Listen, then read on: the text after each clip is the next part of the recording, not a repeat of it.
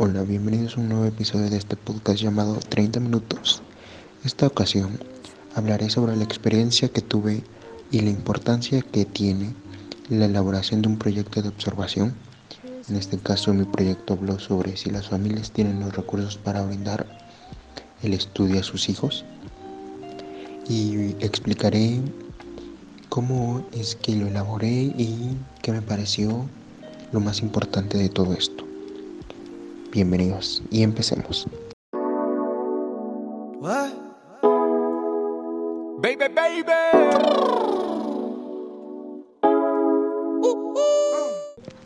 Durante toda esta primera y segunda unidad de la materia de observación de la práctica educativa, me di cuenta que pues la observación es muy útil para nuestra vida diaria. En este caso, la observación es científica y analítica. Em, mi proyecto empezó como una duda que yo tenía al saber si la comunidad de donde yo vivo, que es Trinidad de Viguera, en Oaxaca, tenía los suficientes recursos económicos para que sus hijos llevaran una educación continua y que se les brindara pues todas las posibilidades de que ellos fueran profesionistas o se dedicaran a alguna un oficio pero teniendo sus sus escuela terminada, su educación básica terminada. Después de haberme surgido esta duda, eh, empecé a plantearme si cómo era el contexto social de mi, de mi comunidad, y, pues mi comunidad es este es una comunidad pues no urbana es semi urbana también estoy pues consciente de que este, esta problemática es muy grave porque se le está privatizando la educación a los niños que lo necesitan en verdad, que es básica y que es esencial para su vida y se está olvidando y no se está priorizando por parte de los gobiernos, de su familia y de también pues de ellos mismos. Para la elaboración de este proyecto y más que nada para fundamentar todo lo que yo estaba pensando, me basé en libros leídos en este curso, tanto en otros como psicología, panorama y el sujeto. Em, también pues en algunas pues referencias en internet y este y de autores pues certificados. Uno de los más importantes que tuvo esta materia fue el de cómo la transformando en la práctica docente se llama el libro y es de Cecilia Fierro Berta Fortul y Lesbia Rosas. Ellos fueron pues los que le dieron forma esto desde el principio. La profesora nos dejó hacer un trabajo, la profesora Adriana Vidal Fernández. Ella es la que nos hizo hacer un resumen sobre este libro. Este libro hablaba, habla más que nada sobre dimensiones en la práctica docente y cómo es que se utilizan y cómo es que pues cada docente tiene que usarlas consciente o inconscientemente durante todo su trabajo docente. Yo me basé en estas dimensiones que son seis.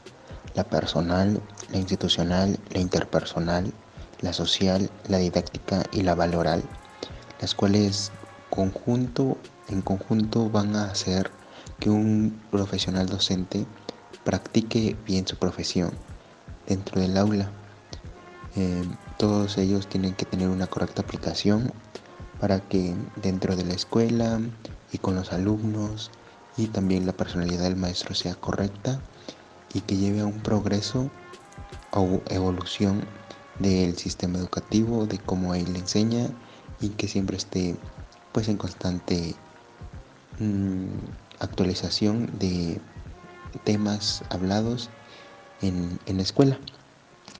En mi proyecto explico sobre que los docentes testigos del problema que es no la falta de interés o la deserción escolar dentro de la comunidad, ya que puede observar que algunos alumnos no concluyen sus estudios básicos. Eh, un elemento que de manera genérica supone un conjunto de condiciones y demandas para la escuela representa no obstante para cada maestro una realidad específica derivada de la diversidad de condiciones familiares y de la vida de cada uno de los alumnos.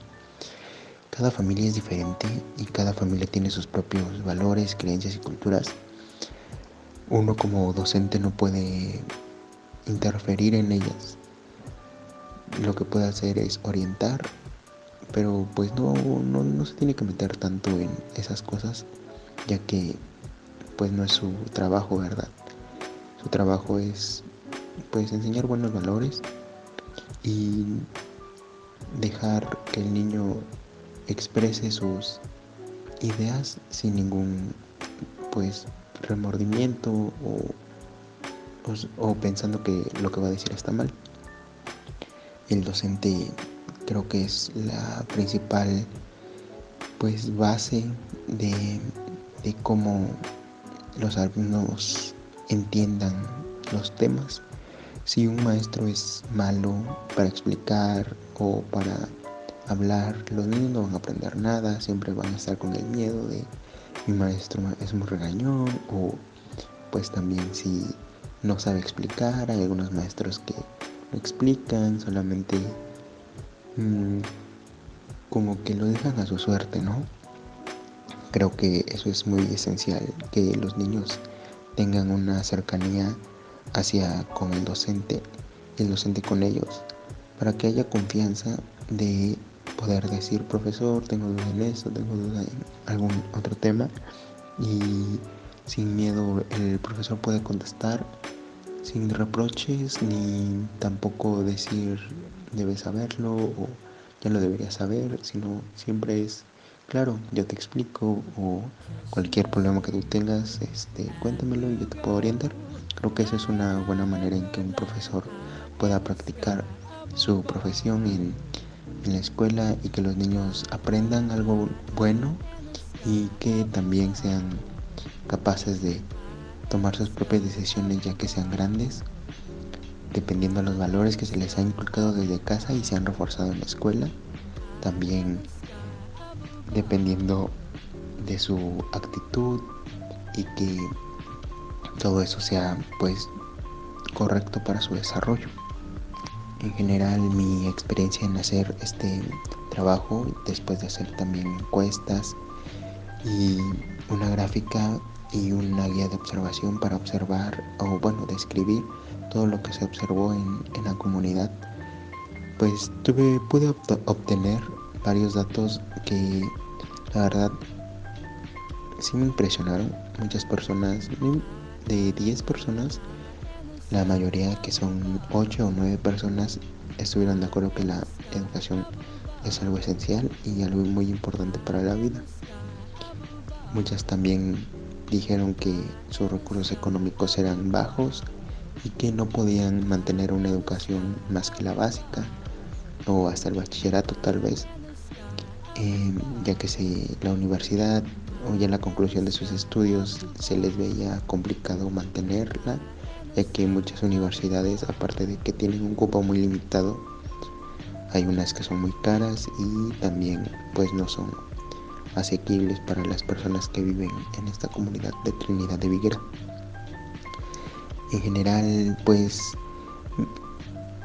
reconozco la importancia que tiene este proyecto para plantearse problemas y poder buscar una solución también para darse cuenta que todo tiene un porqué. Si se puede investigar de dónde vienen las cosas, se pueden evitar, de dónde es el origen del problema, se puede evitar o se puede solucionar. Mm, esto es una pues pequeña este, un pequeño ejercicio de lo que se viene cuando uno ya es profesor y la verdad estoy muy emocionado por ello y pues nada, muchas gracias por escuchar este podcast. Espero y tengan un excelente fin de mes y pues nos vemos. Gracias y hasta luego.